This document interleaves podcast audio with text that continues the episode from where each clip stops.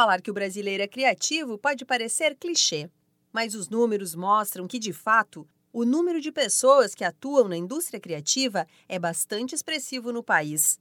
Segundo o IBGE, o setor da economia criativa corresponde a quase 3% do PIB, sendo responsável por cerca de 5 milhões de postos de trabalho em todo o Brasil.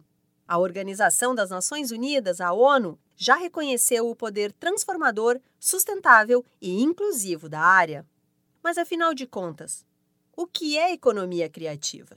O Sebrae São Paulo preparou esta série com cinco episódios para falar mais sobre o setor, os desafios, a captação de recursos e como buscar capacitação na área. Neste primeiro episódio, entenda o que caracteriza a economia criativa e quais são as principais barreiras e oportunidades do setor. Economia criativa. A economia criativa é o conjunto de negócios baseados no capital intelectual e cultural, o que gera valor econômico. A indústria estimula a geração de renda, criação de empregos e produção de receitas de exportação, promovendo a diversidade cultural e o desenvolvimento humano.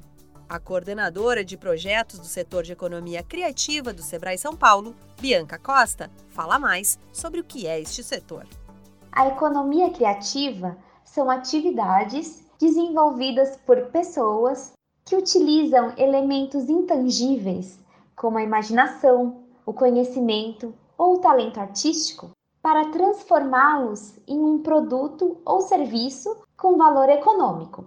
Por exemplo, o teatro, a dança, a música, a literatura são setores da economia criativa. Porém, assim como toda empresa, os negócios criativos também enfrentam desafios. Em 2020, ano em que a pandemia do coronavírus atingiu todo o planeta, o setor foi duramente impactado. O turismo e a economia criativa tiveram uma queda de 60% no faturamento no ano passado.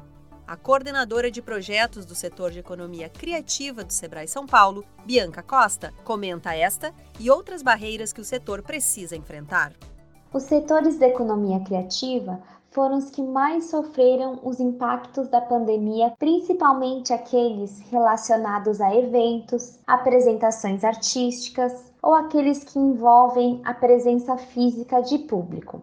Mas há outros desafios também.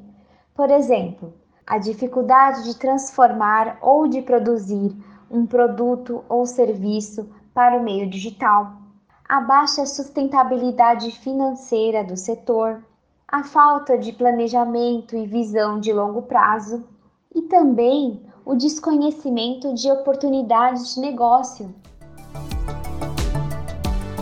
Você acompanhou o primeiro programa da série Economia Criativa do Sebrae São Paulo para a agência Sebrae de Notícias. No segundo episódio, saiba como planejar e agir de forma estratégica em negócios criativos. Para ouvir todos os programas, acompanhe o Sebrae São Paulo nas redes sociais. Esta série tem produção, entrevistas e edição de Giovanna Dornelles e locução de Alexandra Zanella, da Padrinho Conteúdo. Até a próxima!